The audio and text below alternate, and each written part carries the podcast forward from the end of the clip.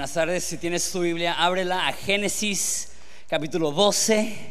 Génesis capítulo 12. Continuamos hoy en nuestra serie del libro de Génesis en lo que ustedes encuentran su lugar. Les tengo una pequeña noticia que me emociona muchísimo. Eh, algunos de ustedes saben, pero asumo que no todos, que en enero tuvimos una serie que llamamos Lo Primero y Lo Mejor. Y algo que veo en la Biblia es que eh, al iniciar la cosecha, daban una ofrenda especial a Dios como en fe y en agradecimiento por lo que Dios había hecho. Y a mí se me hace una forma muy práctica y padre de iniciar el año haciendo una ofrenda especial. Sin embargo, esa ofrenda, la forma que, lo llamamos es, que no era para gastos recurrentes de la iglesia de, nómina o de servicios o de rentas que pagamos o ese tipo de cosas, sino que esta ofrenda especial iba a ser para expansión, para poder ir más allá, hacer más cosas, más, más allá de lo que ya estábamos previamente haciendo. Entonces, eh, teníamos seis proyectos que era el, el, tour de movimiento, el congreso de movimiento, teníamos, tenemos Casa Keila que queremos iniciar antes de el fin del año, que va a ser un hogar para rescatar a mujeres de la trata humana, este, renovar el espacio de adolescentes, que por cierto, este, la semana pasada tuvimos más de 50 adolescentes en sábado, que hace unos meses eran bien poquitos, eran como 8 y ahora ya está creciendo un chorronal ese ministerio. Este, y también la Escuela de Liderazgo que inicia en septiembre. Pero uno de los proyectos que más me emocionó a mí y sé que emocionó también a muchos de ustedes es que estamos construyendo una iglesia en Camboya. Y este, Amaris es nuestra directora de misiones y ella tiene una hermana que es misionera en Camboya, entonces ella fue el contacto y dijimos, ¿sabes qué? Ayúdanos a encontrar una iglesia que se esté reuniendo en una casa y que ya no quepan en la casa para que nosotros podamos ir y construirles una iglesia. Después de, iniciar ese proceso nos estaban diciendo, ¿y, qué onda con la propiedad? Y yo, pues, que la consiga, ¿no? y, este, y estuvimos hablando y fue muy difícil ese rollo de, conseguir una, una, propiedad. Entonces, una de las iglesias con las que estábamos hablando nos dijo que es muy común en Camboya que se levantan las casas y abajo de las casas tienen como un espacio donde pueden estar protegidos de la luz del sol, corre el, aire que les refresca porque hace mucho calor allá. Y muchas iglesias hacen esto para no romper bardas o paredes adentro de la casa. Este, levantan la casa y abajo tienen la iglesia. Entonces nos preguntaron si, en vez de construir un, edificio, estaríamos dispuestos a como adecuar una casa para poder tener iglesia ahí abajo de, de la casa. Entonces, esta semana pasada iniciaron el proyecto ahí en Camboya. Creo que tenemos algunas fotos que podemos mostrar. Ahí hay una. Literalmente levantaron la casa y pusieron vigas y pusieron nueve pilares de concreto. Creo que tenemos unas cuantas fotos más. Me encanta esa foto del niño ahí viendo la construcción. E, esa parte se va a limpiar y se va a adecuar para que se puedan estar reuniendo. Ahí, eso literalmente era una casa que estaba en el suelo. Y yo yo no tengo ni la más remota idea de cómo levantas una casa existente. No sé qué herramienta existe para levantarlo o si se pusieron todos de acuerdo y a, las tres y levantaron todos así la casa y apúrate, mete la viga o no, no sé. Pero este, qué emoción que una iglesia en un pequeño puerto en México pueda estar patrocinando a una iglesia en el otro lado del mundo para que puedan tener un espacio mejor adecuado para reunirse y adorar a Jesús. Creo que es súper, súper especial que cada uno de nosotros podamos estar participando en eso. Entonces les encargo que estén orando. Una de nuestras preocupaciones es que eh, tomó más tiempo de lo que queríamos todo el proceso de encontrar una iglesia y, todo eso. Y ahorita ya empezaron las lluvias eh, en, Camboya, entonces es bien difícil trabajar. Entonces, eh, para que estén orando que puedan terminar el proyecto antes de que inicien las lluvias fuertes, para que puedan tener ya su espacio ahí adecuado para poder reunirse como iglesia y estar adorando a Jesús del otro lado del mundo. Muy bien, lo que vamos a hacer es lo que nos es de costumbre. Voy a leer todo el capítulo, Génesis 12, oramos y lo consideramos juntos. Dice así. El Señor le había dicho a Abraham, deja a tu patria y a tus padres, a tus parientes y la familia de tu padre y vete a la tierra que yo te mostraré. Haré de ti una gran nación, te bendeciré y te haré famoso y serás una bendición para otros. Bendiciré a quienes te bendigan y maldeciré a quienes te traten con desprecio. Todas las familias de la tierra serán bendecidas por medio de ti. Entonces Abraham partió como el Señor le había ordenado y Lot fue con él. Abraham tenía 75 años cuando salió de Arán. Tomó a su esposa Saraí y a su sobrino Lot, todas las posesiones, sus animales y todas las personas que había incorporado a los de su casa en Arán y se dirigió a la tierra de Canaán. Cuando llegaron a Canaán, Abraham atravesó la tierra hasta llegar a Siquem. Ahí estableció un campamento junto al roble en More. En aquel tiempo los cananeos habitaban en esa región. Entonces el Señor se le apareció a Abraham y le dijo, daré esta tierra a tu descendencia. Y Abraham edificó ahí un altar y lo dedicó al Señor, quien se le había aparecido. Después Abraham viajó hacia el sur y estableció el campamento en una zona montañosa situada entre Betel al occidente y al norte, y ahí edificó otro altar y lo dedicó al Señor y adoró ahí al Señor. Entonces Abraham continuó viajando por tramos en dirección sur hacia Negev. En aquel tiempo un hambre terrible azotó la tierra de Canaán y obligó a Abraham a descender a Egipto, donde vivió como extranjero. Al acercarse a la frontera de Egipto, Abraham le dijo a su esposa Sarai, mira, Tú eres una mujer muy hermosa. Parece un buen cumplido, pero mira el resto de la historia. Cuando los egipcios te vean, dirán, ella es su esposa, matémoslo para entonces poder tomarla. Así que, por favor, diles que eres mi hermana. Entonces me perdonarán la vida y me tratarán bien debido al interés que tienen por ti, porque te van a tomar como esposa, esclava sexual, lo que sea, pero mínimo a mí no me va a pasar nada, ¿no? Eh, versículo 14, efectivamente cuando Abraham llegó a Egipto todos notaron la belleza de Sarai. Cuando los funcionarios del palacio la vieron, hablaron maravillas de ella al faraón, su rey, y llevaron a Sarai al palacio. Entonces el faraón le dio a Abraham muchos regalos a causa de ella, ovejas, cabras, ganado, asnos y asnas, siervos y siervas y camellos. Pero el Señor envió plagas terribles sobre el faraón y sobre todos los de su casa debido a Sarai, la esposa de Abraham. Así que el faraón mandó a llamar a Abraham y le reprendió severamente. ¿Qué has hecho? Preguntó, ¿por qué me dijiste que era tu esposa? ¿Por qué no me dijiste que era tu esposa? Porque dijiste, es mi hermana. Y con eso me permitiste que la tomara como esposa. Ahora bien, aquí tienes a tu esposa, tómala y vete de aquí.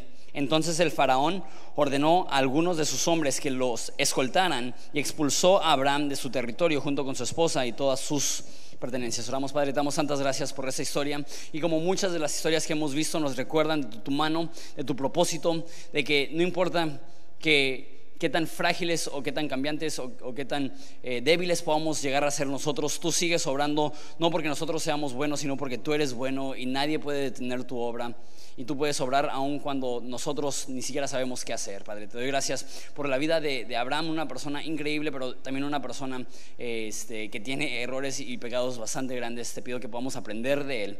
En nombre de Jesús. Amén. Si tienes rato viniendo a esta serie, ya se ha escuchado muy repetitivo, porque ya hemos visto varias personas como Adán, como Caín, como eh, Noé, que hicieron cosas terribles. Y, más eh, Noé, que lo exaltamos tanto como esa figura de un hombre temeroso de Dios y lo primero que hace después de que sale del barco, del arca, es que se emborracha. Una de las personas más admiradas y respetadas en toda la historia humana es Abraham. Y Abraham tiene un chorro de problemas y me encanta que la Biblia nos, nos, habla de, sus problemas. Aquí vemos... Eh, como él entrega a su esposa para que se case con el faraón. Llegan a Egipto y él le dice a su esposa, sabes que miénteles y diles que eres mi, mi, hermana para que cuando ellos se quieran tomar no me vayan a hacer ningún daño a mí. Y, este, y vemos varias ocasiones, de hecho en los próximos 15 capítulos vamos a ver un sinfín de errores de Abraham y eso ya lo hemos hablado, pero se me hace tan importante que la Biblia eh, toma pasos enormes para confirmarnos, para convencernos que Dios tiene un propósito aún para las personas que batallan, aún para las personas que caen, aún para las personas que cometen barbaridades. Y Abraham es una figura, como dije, súper respetada, de las más respetadas. Algunas personas seculares hasta podrían decir que Abraham es la persona más respetada religiosa en toda la historia humana porque no solamente los cristianos y los judíos trazan su, religión a, él, lo llamarían el padre de su fe, sino que también los musulmanes llaman a Abraham el padre de, de su fe. Entonces hay miles de millones de personas que identifican a Abraham como el fundador de su fe y vemos que Abraham era una persona increíblemente débil que Dios le hizo una promesa, te voy a dar hijos, y él se desespera, y en vez de esperar esa promesa, toma una de sus siervas y tiene un hijo con ella. O sea, un chorro de cosas que ignoramos y, que omitimos de la historia y vemos a Abraham y pensamos, ay, es que Abraham es tan santo y tan bueno y tan maduro que si podría llegar yo a ser como Abraham, entonces Dios me usaría. La realidad es que él es una persona con mil problemas y aún así Dios lo usó. Y si Dios pudo usar a Abraham con sus rollos y sus problemas, te garantizo que Dios te puede usar a ti aún con todos tus rollos y tus problemas, porque Dios no nos usa porque seamos grandes, Dios nos usa a pesar de que somos pequeños. Dios no nos usa porque tengamos grandes talentos, Dios nos usa a pesar de todas nuestras debilidades. Eso es lo que vemos vez tras vez en la historia de Génesis, cómo Dios renueva su pacto y tiene un propósito y tiene una visión aún para esas personas tan problemáticas. Tengo siete puntos para nosotros el día de hoy, basados en esta historia. El primero se basa en la promesa que Dios le hace a Abraham. Eh, el primer punto es, Dios tiene una visión global. Dios llega a Abraham y le dice, deja a tu, a tu padre y tu tierra y ve una nueva tierra. Y dice, y te voy a bendecir, te haré famoso y serás de bendición para todas las familias del mundo. Ahora, se me hace curioso comparar la vida de Abraham con la torre de Babel. Si viniste la semana pasada, mi papá habló de la torre de Babel, que la humanidad dijo, hagamos un nombre para nosotros. Seamos grandes y famosos y construyamos una edificación que llegue al cielo. Y Dios destruyó eso. Y Dios los esparció. Y ahora llega este hombre que no tiene nada de especial. La Biblia nos dice que su papá era idólatra, que él era idólatra. Y Dios llega y le dice, te voy a usar a ti para bendecir a todas las naciones del mundo ese contraste entre gente orgullosa y soberbia que dice, yo seré famoso, y Dios los humilla. Y alguien que es humilde, que Dios lo exalta y lo levanta y lo bendice, pero lo hace con un propósito muy específico. Te voy a bendecir, ¿para qué? Para que seas de bendición para todas las familias de la tierra. Cuando Dios nos bendice, el propósito es para que nosotros podamos ser de bendición para otras personas, en todos los ámbitos.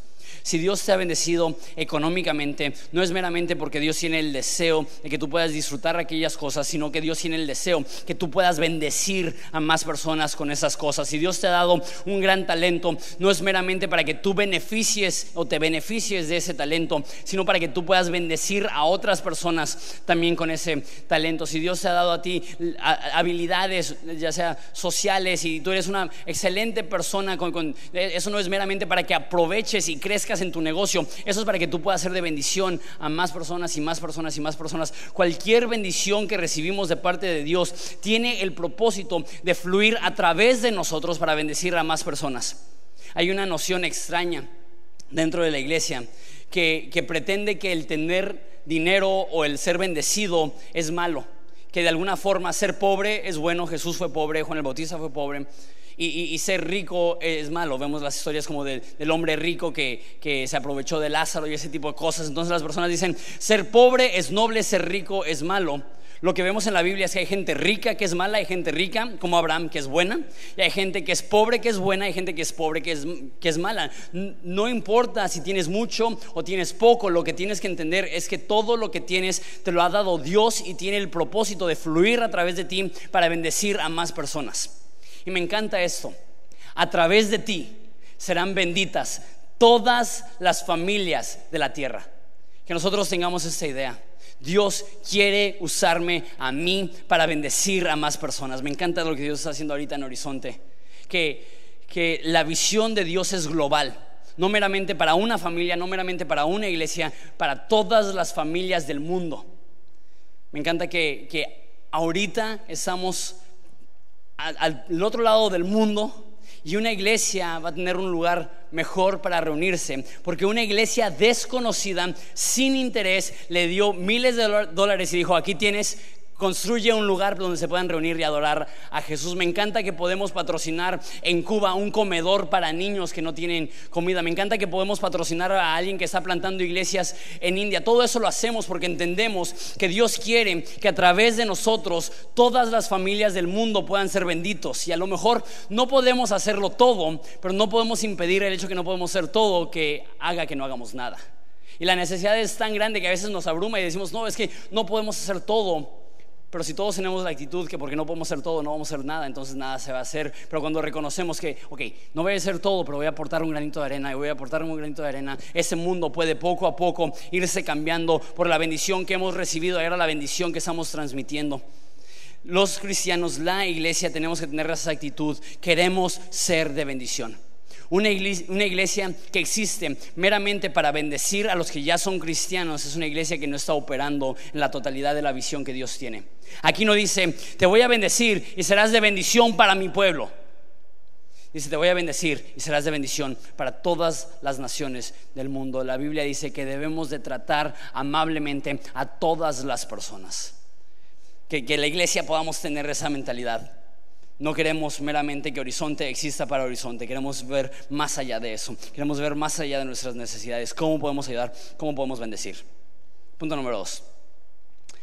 Siguiendo la secuencia, Dios le, le llama, deja tu parentela, deja tus padres, deja tu tierra y ve a una tierra que yo te diré.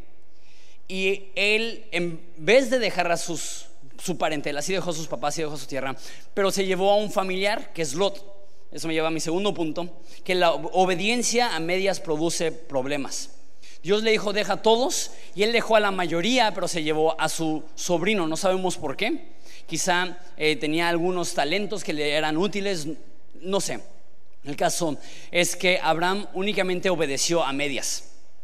Y vamos a ver el resto de la historia en las próximas semanas. Le fue como en feria a Abraham por desobedecer a Dios.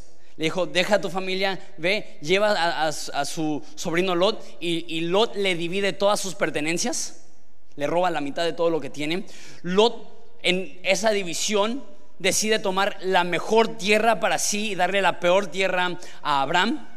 Abraham tiene que rescatar a Lot porque Lot se va a Sodoma y a Gomorra, un lugar de perdición.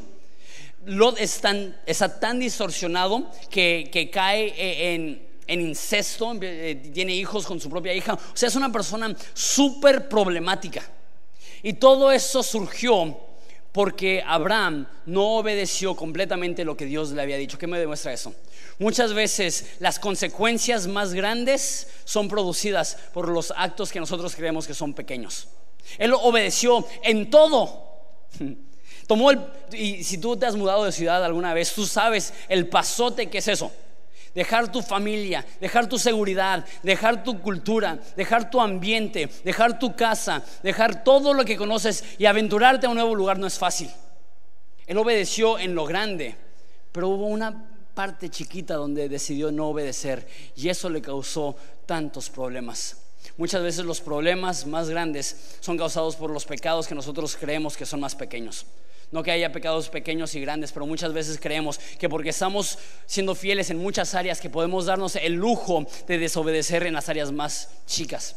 Ahora, no estoy diciendo que nunca peques y que seas perfecto, porque la realidad es que nadie es perfecto y todos vamos a seguir pecando, pero eso es lo que sí te estoy pidiendo. Que si tienes conciencia tú de que Dios te ha pedido que hagas algo, no desobedezcas. Obedece completamente. Y, y conozco personas que han tenido este, circunstancias tan devastadoras por actos tan pequeños. Y a lo mejor tú dices, solamente me estoy robando 200 pesos, mi empresa es grande, nadie se va a dar cuenta, a nadie le va a importar y de repente pierdes su trabajo por 200 pesos. Y dices, no, pues ya sé que estoy siendo coqueto con esta chava que no es mi esposa, pero no estamos teniendo relaciones, solamente me estoy divirtiendo y de repente pierdes su matrimonio por, por, una, por un descuido así. O, no, ¿sabes qué? Eh, eh, en el chisme le, voy a exagerar un poco, le voy a poner más salsa a los tacos para que la historia sea más interesante y de repente pierdes una amistad.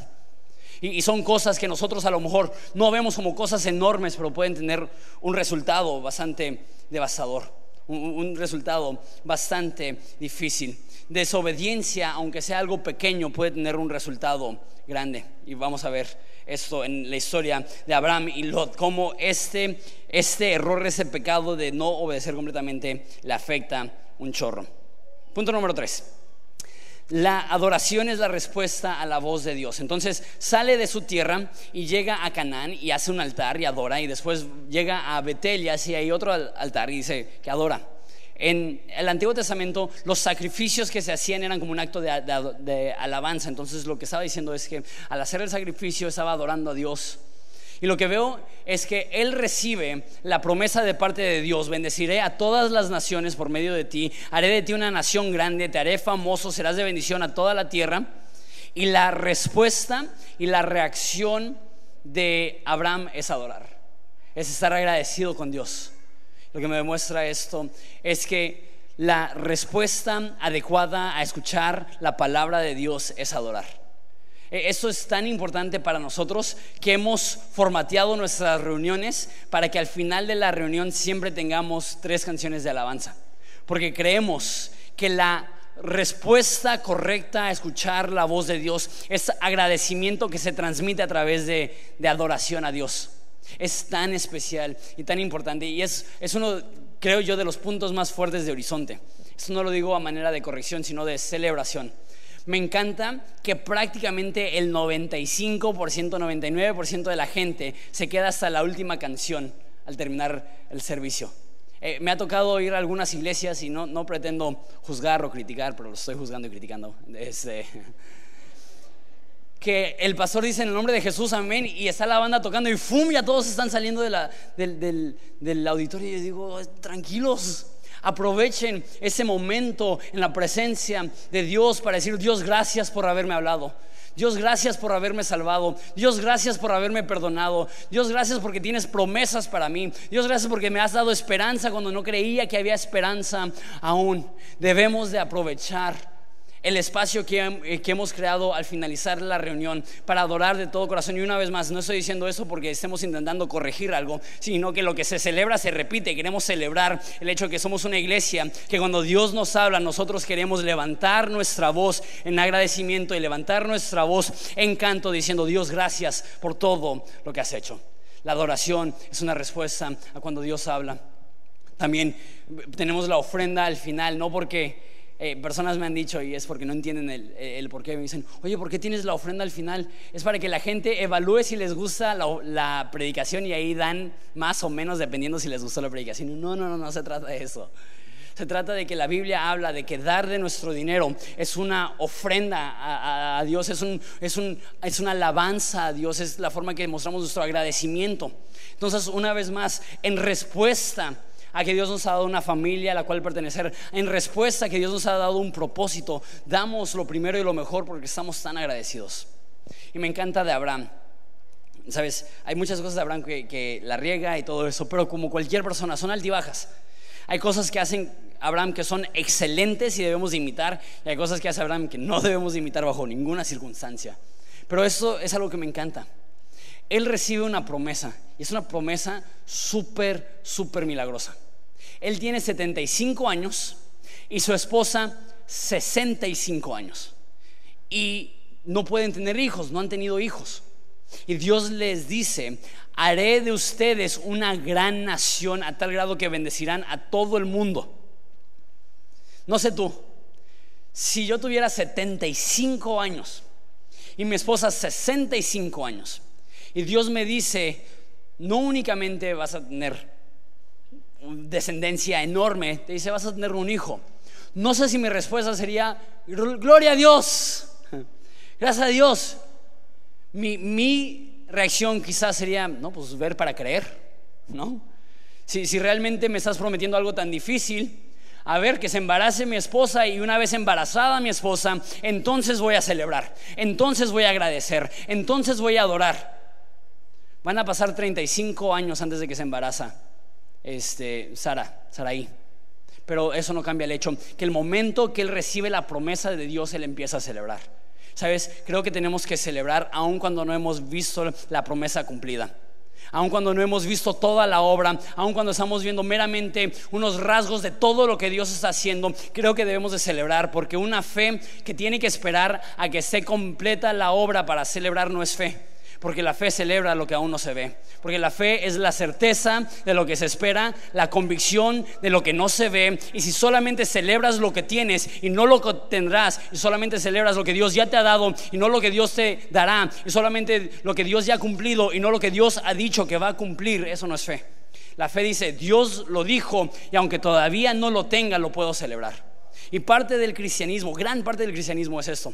Dios nos ha prometido una vida eterna a su lado. Y todavía no lo tenemos, todavía no estamos en su presencia, pero cada día celebramos el hecho que Él nos ha prometido que estaremos en su casa para siempre, que Él nos ha prometido que reinaremos con Él para siempre, que Él nos ha prometido que por la eternidad cantaremos en su presencia. Y desde ahorita empezamos a celebrar, no porque hemos visto el cumplimiento de la promesa, pero el simple hecho de recibir la promesa es suficiente para celebrar, es suficiente para adorar. Punto número cuatro. Abraham fue un mal esposo. Y eso es ponerlo de manera ligera. Abraham fue un esposo terrible. No sé cómo se sentirían ustedes, mujeres, si están yendo a un lugar peligroso y va a estar en riesgo su vida. Y su esposo no les dice, ¿sabes qué, mi amor? Te voy a proteger Voy a hacer todo lo posible por sacarnos de esta situación. Si me matan, que me maten, pero yo voy a hacer todo lo posible por protegerte. En vez de decir eso, dice, ¿sabes qué? Van a venir, nos van a querer matar. Si quieres, eh, te entregamos como una esclava sexual para que a mí no me haga nada. y lo peor del caso es que Abraham no hizo esto una vez, lo hizo dos veces. Tú pensarías que después de una vez de regalar a tu esposa, Hubieras aprendido, ¿sabes qué? No me fue muy bien con eso. ¿Quién sabe cuántos años durmió en el sofá Abraham después de eso? Y no aprendió. Y, qué, locura. Yo como esposo no me imagino eso. Mi amor, ya tengo la solución para que no me maten. Te voy a regalar. y así como que, mira nada más cuando se pelean las parejas, hay una frase que está bien gacha, que se usa muy seguido y es, es que tú siempre, no sé si alguna vez la has usado, la has usado, pero imagínate, es que tú siempre me regalas a otros hombres. Eso es una relación disfuncional. Eso es un matrimonio disfuncional. Y lo peor del caso es que, vamos a ver más adelante en la historia, que Isaac hace exactamente lo mismo con su esposa no solamente fue un mal esposo, fue un mal ejemplo. ¿Y qué es lo, que estaba diciendo? Dijo en versículo 13, hagamos esto para que me perdonen la vida y me traten bien debido al interés que te tienen a ti. Esta es la esencia de la cobardía. Yo quiero ser protegido y si tengo que exponerte para yo ser protegido, lo voy a hacer. Y la contraparte es que la esencia de la hombría, la esencia de la masculinidad es yo estoy dispuesto a ceder, yo estoy dispuesto a sacrificar, yo estoy dispuesto a poner mi vida en peligro con tal de protegerte a ti, con tal de amarte a ti, con tal de que tus necesidades sean cumplidas. Ser un hombre real es, ese resto. Así como Jesús dio su vida para bendecir a la iglesia, así yo daré mi vida para bendecir a mi familia la hombría se define no por lo que tienes, sino por lo que estás dispuesto a dar para proteger a los tuyos, para amar a los tuyos, para proveer para tus hijos. Y sabes que ser papá implica un sinfín de sacrificios. ¿Sabes qué? Yo creo que hoy, aprovechando que es el Día del Padre, debemos de celebrar todos los sacrificios que hacen los papás para llegar en segundo, para poner a su familia en primero. Entonces podemos celebrarlos con un fuerte aplauso. Todas las veces que ellos se dieron un gusto para proveer para su familia. Y es bien chistoso porque veo a solteros que tienen trabajo y tienen ingresos y tienen sus hobbies y tienen sus pasatiempos y tienen su Xbox One y su, su PlayStation 4 y tienen su... Todas sus, y, y digo, espérate. Porque cuando te casas tienes que estar dispuesto a decir, lo que importa no es mi comodidad, no, es lo que yo quiero, no, no es lo que yo tengo, lo que importa es sacar adelante a mi familia. Y si eso significa que me tengo que privar de ciertos gustos y me tengo que privar de ciertas comodidades para sacrificar para el bienestar de mi familia, entonces lo voy a hacer. Y hay algunas personas que, que a lo mejor correctamente dicen, ¿sabes qué? Es mi papá, estuvo bien ausente. Y mi papá no, no, no estaba ahí, mi papá no, no me amó como debió de haberme amado. Y sabes qué, hoy es Día del Padre y no es el día para echarle en cara eso a, nuestros papás. Todos los papás eh, están en un rango, algunos son muy buenos, algunos no fueron tan buenos, pero hoy podemos celebrar el hecho que cualquier persona que te haya dado vida, te haya dado lo que tienes, ha hecho algún sacrificio para que tú puedas salir adelante y a lo mejor no ha hecho todo lo que pudo haber hecho y a lo mejor no ha sido el mejor padre, pero aunque ha sido un padre con deficiencias, no deja de ser una persona que te ha puesto y te aseguro que ha hecho más sacrificios de los que te puedas imaginar para que tú pudieras salir adelante y para darte lo que tienes hoy. Entonces yo creo que hoy es un buen día para celebrar a papá y, no, no decir, ¿sabes qué? Pudiste haber sido mejor, decir gracias por todo lo que has hecho e hiciste por mí. También aprovecho hablando de esto para decir, quizá tú has sido un padre con muchos problemas. No significa que tienes que continuar siéndolo. A través del poder de Dios, a través de la gracia que Él nos da, hoy puede ser un nuevo día en la historia de tu familia. Y no porque tengas años fracasando en tu familia significa que tengas que seguir ese nuevo patrón. Yo creo que el poder de Dios es tan grande que puedes iniciar de nuevo e invertir en tu familia, quizá lo que nunca invertiste, darle a tu familia, a lo mejor lo que nunca diste y estar ahí para tu familia. No necesitas ser un padre perfecto, pero sí necesitas ser un padre que dices, yo voy a sacrificar para que tú puedas salir adelante. Yo voy a hacer todo lo posible para darte la mejor vida que yo pueda. Abraham la super regó, mal esposo, mal padre. Pero sabes que no tenemos que repetir los errores de Abraham, nosotros podemos aprender de su error y decir, sabes que yo sí daré todo, no para mi interés personal, sino para el interés de nuestra familia. Punto número 5. Siguiendo la secuencia de la historia, entonces el faraón toma la esposa de, de Abraham, toma a Saraí, que era muy bella, y empiezan a haber plagas en la casa de Faraón y se da cuenta que la razón que hay estas plagas es porque él había pecado y había tomado una mujer que le pertenecía a otra persona. Entonces le reclama a Abraham. Dice, oye, ¿qué te pasa? ¿Cómo que me diste a tu esposa? Y sabes cuando, cuando una persona pagana que no ama a Dios, que no teme a Dios, te empieza a reclamar a ti tu, tu conducta, sabes que estás mal.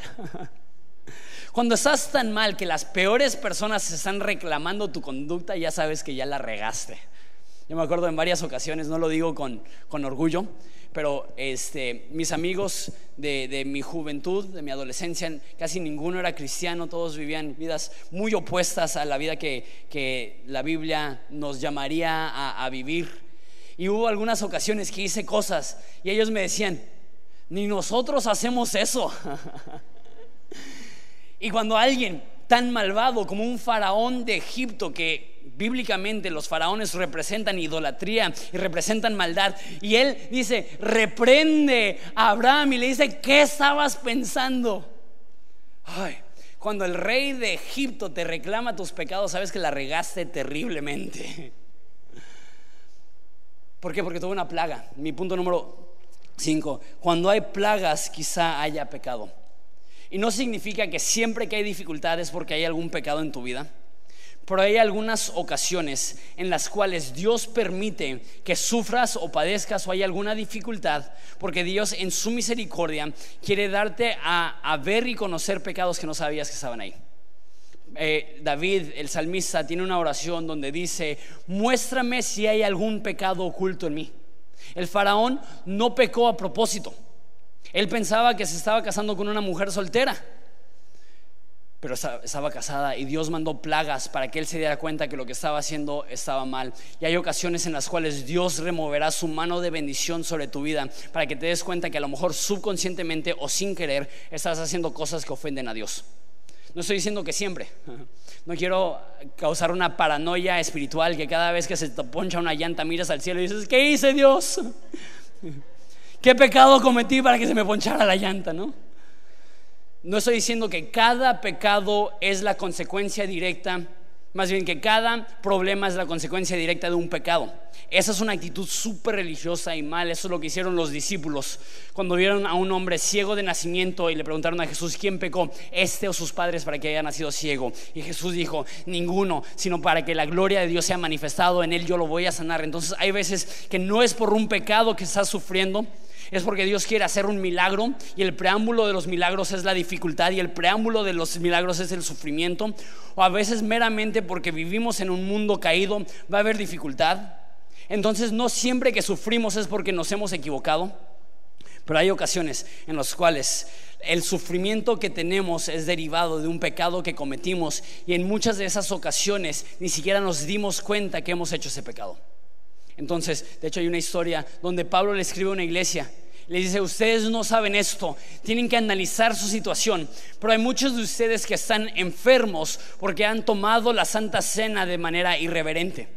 Se estaban emborrachando con el vino de la Santa Cena, estaban menospreciando a los pobres y llegaban los ricos y comían un chorro y luego ya no dejaban comer a los pobres. Y Dios dijo, he permitido que se enfermen para que se despierten y se den cuenta, uno, que no te puedes emborrachar y menos en la Santa Cena, y dos, ¿cómo puede ser que, que los ricos son los que menos están compartiendo? Y le está diciendo, por eso Dios ha permitido que se enfermen.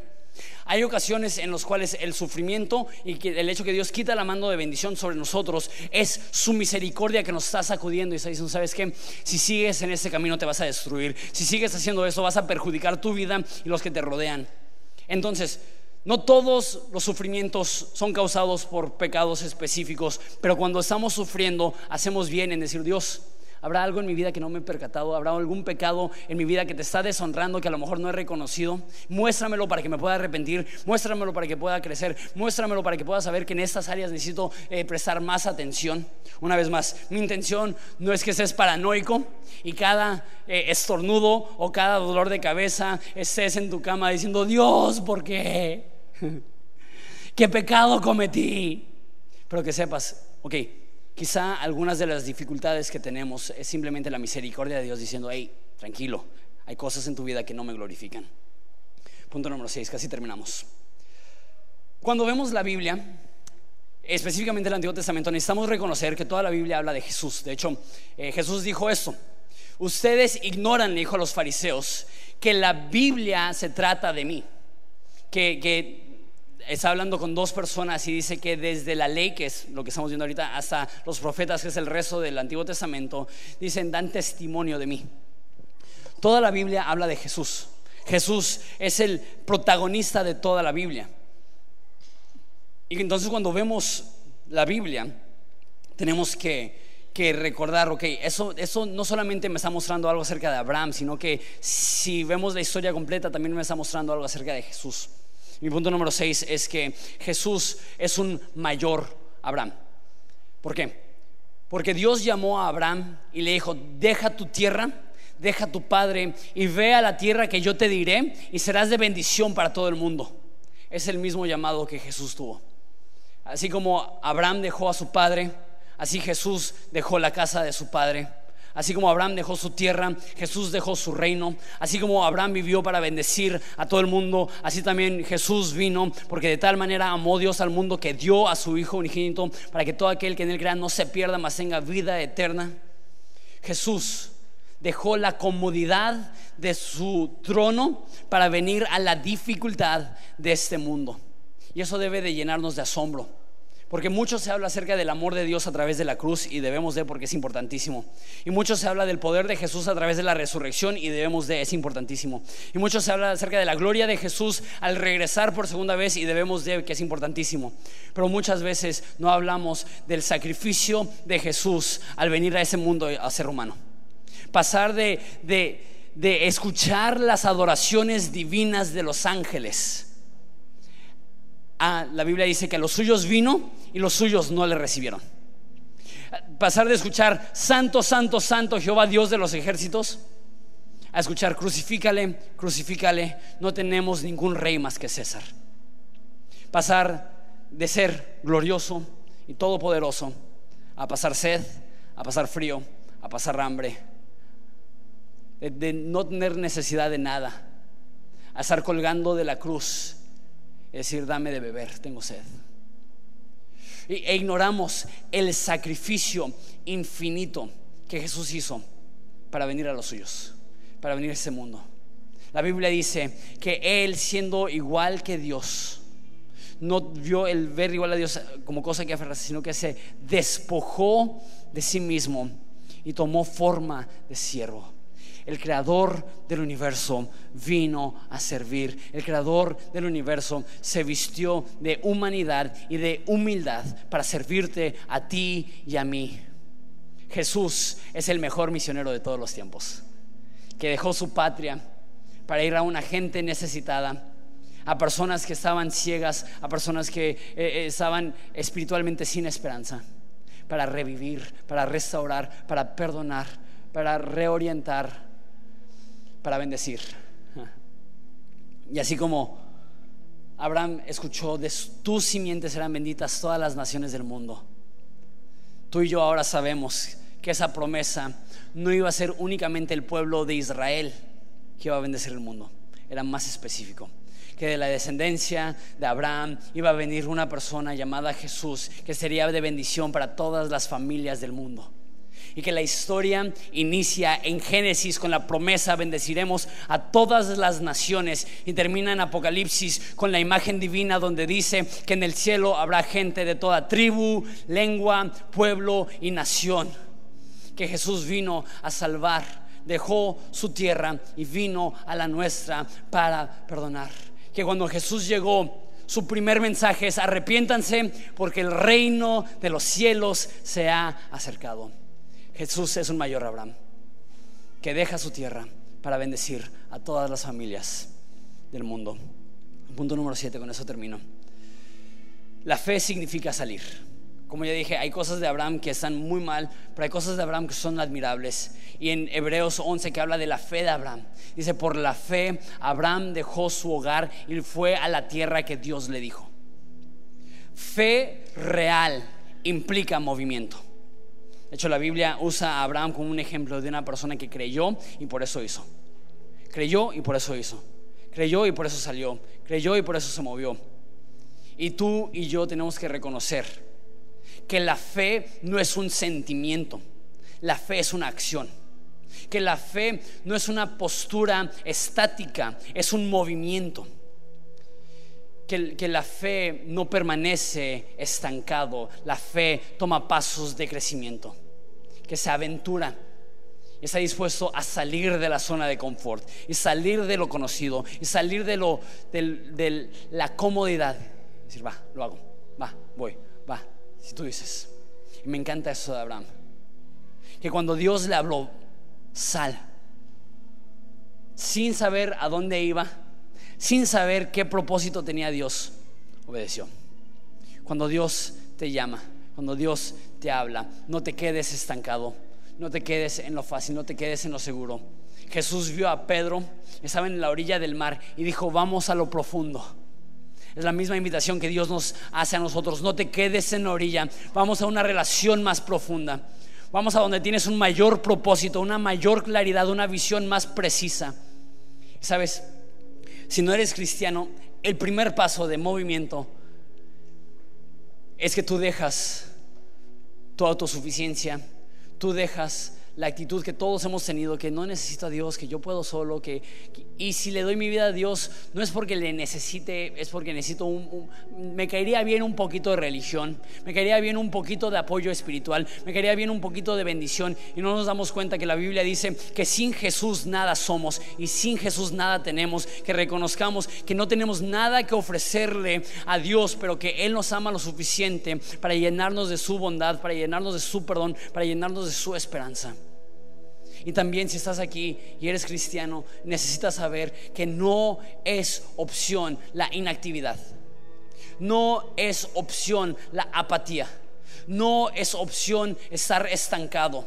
Hay demasiadas personas lejos de Jesús. Hay demasiados corazones rotos. Hay demasiadas almas fracturadas por el pecado. Hay demasiadas personas desanimadas. Hay demasiadas personas desorientadas para quedarnos nosotros estancados en la apatía la fe se mueve. Y para algunos de eso, para algunos de nosotros eso significa que Dios nos va a llamar a ser misioneros, a ir a Camboya o Cuba o Indonesia o qué sé yo. Pero para muchos de nosotros este movimiento no tiene que ver con un cambio de ubicación, va a tener que ver con un cambio de corazón.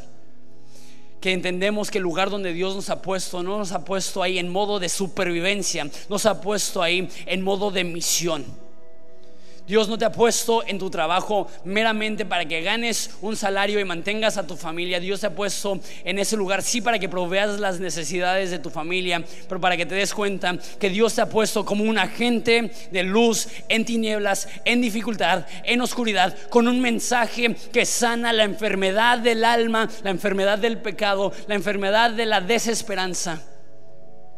Y a lo mejor Dios no es que te va a, a cambiar donde estás te va a cambiar cómo vives.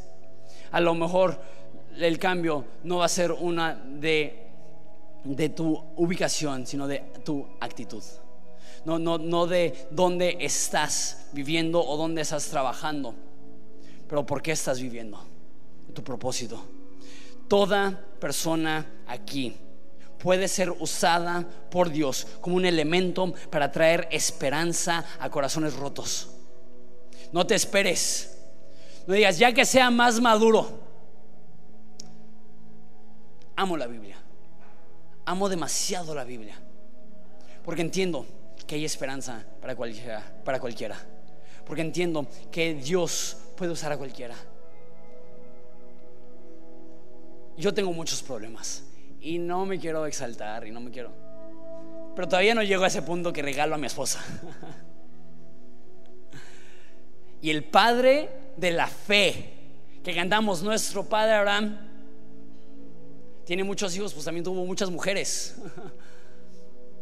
Y esa persona, aún con todos sus problemas, Dios no lo usó por sus problemas, pero aún a pesar de sus problemas. Y tus problemas, y tus pecados, y tu debilidad, y tu fragilidad, no es un obstáculo para que Dios te use. No significa que Dios te va a dejar donde estás pero sí significa que Dios te puede usar donde estás. Dios te va a ayudar a crecer. Dios te va a ayudar a madurar. Dios te va a ayudar a que seas transformado. Dios no te va a dejar en la condición en la cual te encuentras ahorita. Pero no puedes esperar a llegar a cierto nivel de madurez para decir, ok, ahora sí Dios me puede usar. Sino que en el lugar donde tú estás ahorita, Dios te puede usar para ser un agente de luz y esperanza y gloria y amor para personas que desesperadamente lo necesitan. Dios no ha terminado su obra contigo. No creas que porque tú eres débil que Él es débil. No creas que porque tú no eres grande que Él no es grande. No creas que porque tú no puedes que Él no puede. Dios puede, Dios quiere. Y si tú estás dispuesto a tener la fe que camina, Dios te puede usar para hacer esperanza para los más necesitados. ¿Les parece si nos ponemos de pie y oramos? Padre, te doy gracias. Porque yo sé que tú tienes un propósito para cada uno de nosotros aquí.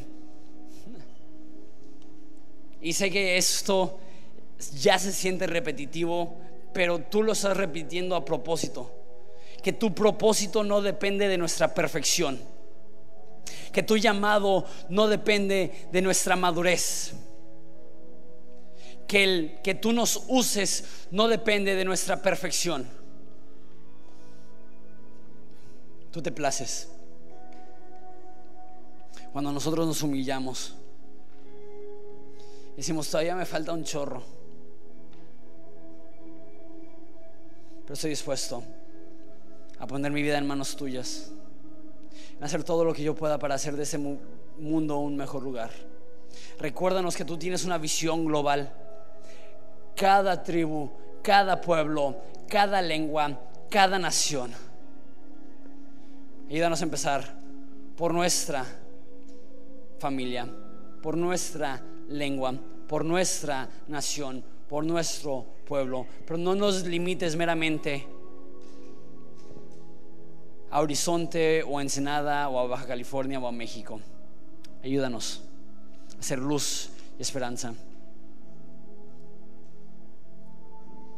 Padre, siento que hay personas aquí que tienen años estancados, que tienen un llamado y ellos lo saben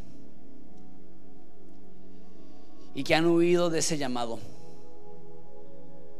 Porque creen que no son lo suficientemente buenos, porque creen que no están listos, porque han creído la mentira de Satanás que tú no, tú no los puedes usar en la condición en la cual están. Y ellos creen que hasta que crezcan lo suficiente van a estar en la banca van a estar ausentes de la actividad. Y tú en esta tarde estás diciendo, levántate. Tengo un nuevo propósito para ti. Quiero renovar el llamado que sentiste hace años.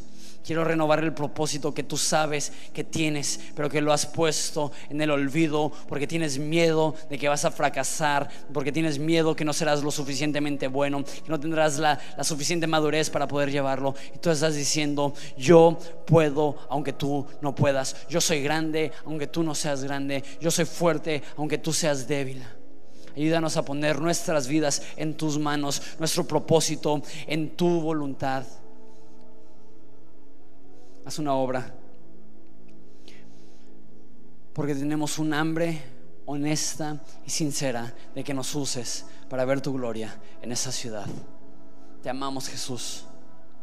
Te necesitamos. Es en tu nombre precioso que pedimos esto. Amén.